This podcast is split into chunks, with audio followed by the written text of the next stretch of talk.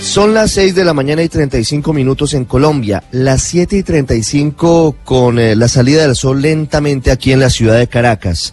Hoy aquí en Venezuela no pareciera que en menos de dos días se fueran a realizar elecciones presidenciales en las calles de Maracaibo, de la capital venezolana, de Barquisimeto, de San Cristóbal, de Valencia y en los polvorientos caminos de los pueblos hay resignación y sobre todo una gran desconfianza frente al futuro político de este país.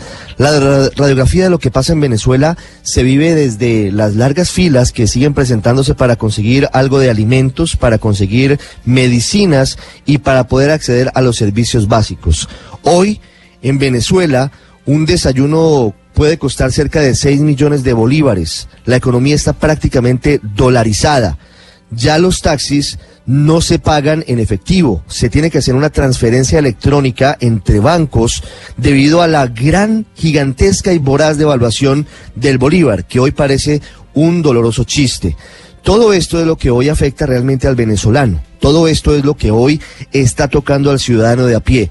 Y no creen esos millones de venezolanos que la solución sea una edulcorada campaña presidencial que terminó el día de ayer con prácticamente un solo candidato, el presidente actual Nicolás Maduro, que ha movido su maquinaria con cerca de 5 millones de trabajadores para hacer un cierre de campaña muy pobre en la Avenida Bolívar, pero con una contraprestación mucho más baja de los candidatos Javier Bertucci y Henry Falcón que prácticamente no tienen espacio alguno ni en los medios de comunicación ni en el imaginario de los venezolanos.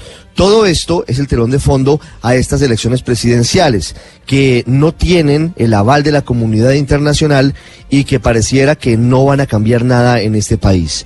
Todo esto se suma a un muy duro editorial que hoy trae en su edición impresa el periódico El Nacional, el único medio crítico hoy al gobierno de Nicolás Maduro que ha comprado otros periódicos y otras eh, televisiones para evitar la controversia que cierra con esta frase.